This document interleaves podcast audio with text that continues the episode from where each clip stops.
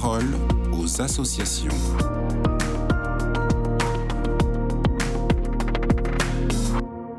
Amélie Bertolin, vous êtes rédactrice en chef de l'Église dans le monde. Aujourd'hui, pour la troisième année consécutive, l'aide à l'Église en détresse a lancé son carême shop, c'est-à-dire sa boutique de carême. Mais de quoi s'agit-il véritablement? C'est très simple. L'AED vous invite sur son site internet à participer à un carême unique en son genre.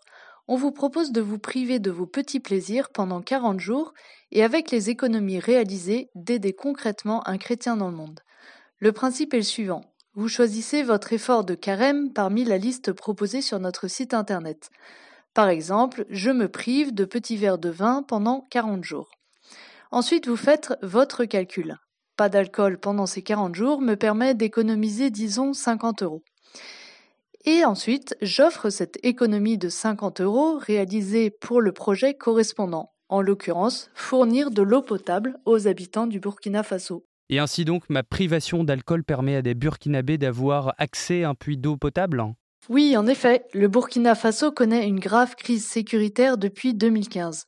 Des groupes djihadistes défient les autorités et organisent le blocus de régions entières. Ils détruisent des ponts, des routes, des canalisations et des infrastructures d'approvisionnement. À ce jour, ces actions terroristes ont provoqué le déplacement de plus de 2 millions de personnes la question de l'approvisionnement en eau devient critique.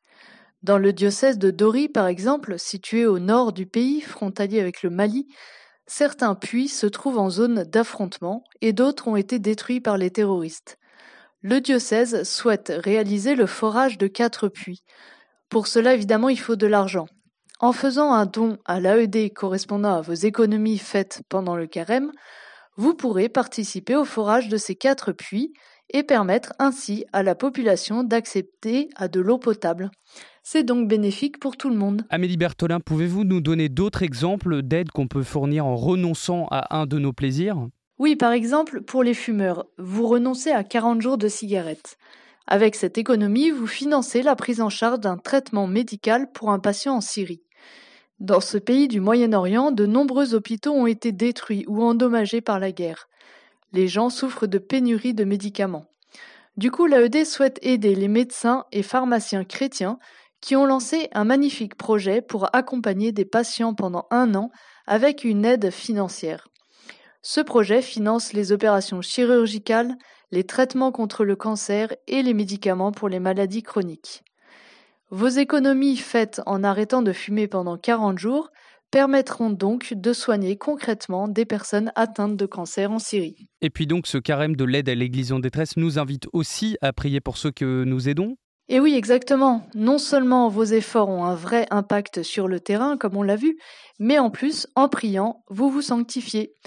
Souvent, les chrétiens qui souffrent nous demandent de prier pour eux, de ne pas les oublier. La prière est tellement importante.